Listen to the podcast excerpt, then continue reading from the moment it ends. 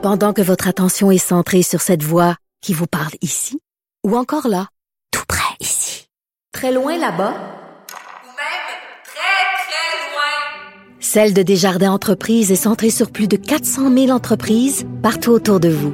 Depuis plus de 120 ans, nos équipes dédiées accompagnent les entrepreneurs d'ici à chaque étape pour qu'ils puissent rester centrés sur ce qui compte, la croissance de leur entreprise.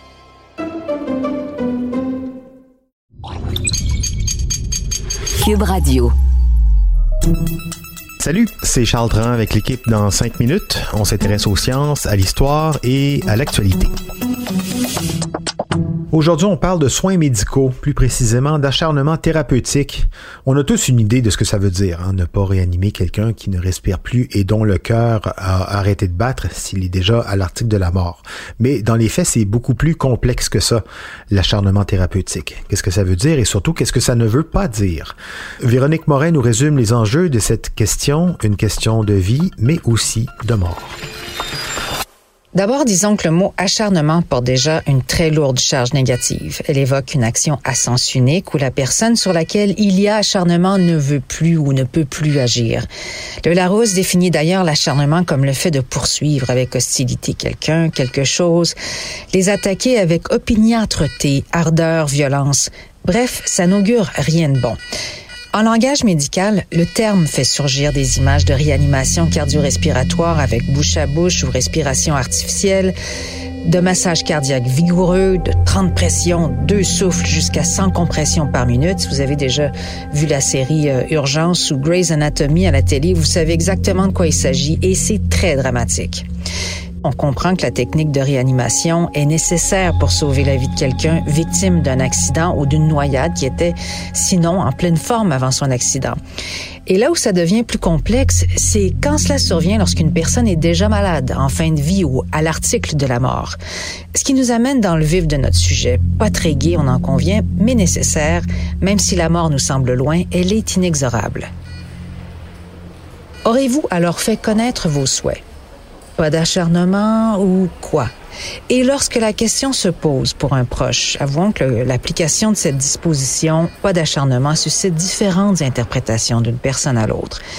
D'où l'importance de préciser en détail dans ses volontés à l'avance ce que l'on veut. Et quand je dis en détail, je ne veux pas juste parler de la directive ne pas réanimer en cas d'arrêt cardio-respiratoire. J'y reviens. Mais pourquoi d'abord, aujourd'hui, doit-on spécifier pas d'acharnement dans ses dernières volontés? D'abord parce qu'il fut un temps où la réanimation cardio-respiratoire était prodiguée même chez les mourants. Pénible à voir et à vivre pour l'entourage qui, à une époque plus, disons, épiscopale et religieuse, on croyait au miracle, que la personne mourante pourrait éventuellement prendre son grabat et se mettre à marcher. Aujourd'hui, on est loin des croyances bibliques. La société permet depuis 2015 l'aide médicale à mourir lorsqu'il n'y a plus aucun recours pour sauver la vie d'une personne en phase terminale d'une maladie incurable. On accepte de lui administrer un cocktail de drogue qui arrêtera sa souffrance et accélérera sa mort qui est imminente. Mais pour revenir à notre sujet, avouons qu'il y a ambiguïté entourant le terme acharnement thérapeutique. Même les médecins l'admettent. Surtout lorsqu'il s'agit de l'appliquer à la dernière étape de la vie et que les capacités cognitives se dégradent, comme on dit froidement en jargon médical. La question est extrêmement complexe et la réponse ne relève ni uniquement de la science, ni du droit, mais peut-être ultimement de la morale ou de l'éthique, si vous voulez. Qui sommes-nous, après tout, pour décider du sort et des niveaux de soins de quelqu'un d'autre? Encadrer la réflexion, donc, à ce sujet et uniformiser le processus, le Québec a créé un régime de directives médicales anticipées. On peut tous le remplir à partir de l'âge de 18 ans. Ce formulaire permet d'accepter ou de refuser certains soins dans l'éventualité où on ne serait plus en mesure d'y consentir. Par exemple, dans les cas où vous souffrez d'une condition médicale grave et incurable et que vous êtes en fin de vie, ou si vous deviez un jour vous retrouver dans un état comateux jugé irréversible ou dans un état végétatif permanent, ou encore si vous étiez atteint de démence grave sans possibilité d'amélioration, on donne l'exemple de la maladie d'Alzheimer qui peut aggraver l'état de quelqu'un à un point où il ne sait même plus comment avaler. Pour chacune de ces situations, vous devez décider ou accepter si vous refusez les soins suivants. Réanimation cardio-respiratoire, ventilation assistée par un respirateur ou par toute assistance technique, traitement de dialyse, alimentation forcée, hydratation forcée ou artificielle.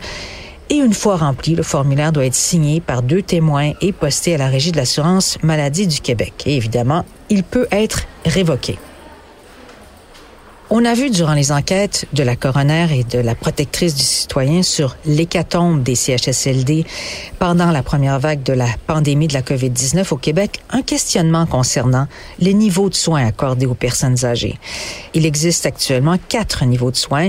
Le niveau A ou 1 prolonger la vie de quelqu'un par tous les moyens nécessaires. Le niveau B, prolonger la vie par des soins limités.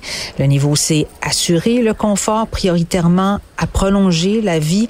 Et le niveau D, le plus bas, assurer le confort sans viser à prolonger la vie. Certains se sont demandé si les personnes âgées dont les niveaux de soins étaient les plus bas, CED, n'avaient pas été davantage laissées pour compte et victimes de la COVID parce que le personnel soignant interprète différemment l'application de ces niveaux de soins. L'ambiguïté demeure. Bref, durant cette vague de décès dans les CHSLD, on a tous pris conscience que la vie d'une personne âgée, même en fin de vie, mérite autant d'attention et de dignité que tout autre être humain.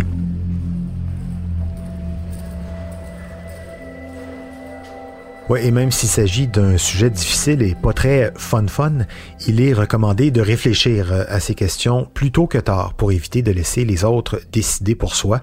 Parce que on ne se le souhaite pas, mais euh, en cas d'accident ou de maladie, le fait de clarifier le plus possible ses souhaits à l'avance, ça évite encore plus de stress et de décisions extrêmement difficiles chez ceux qui nous aiment.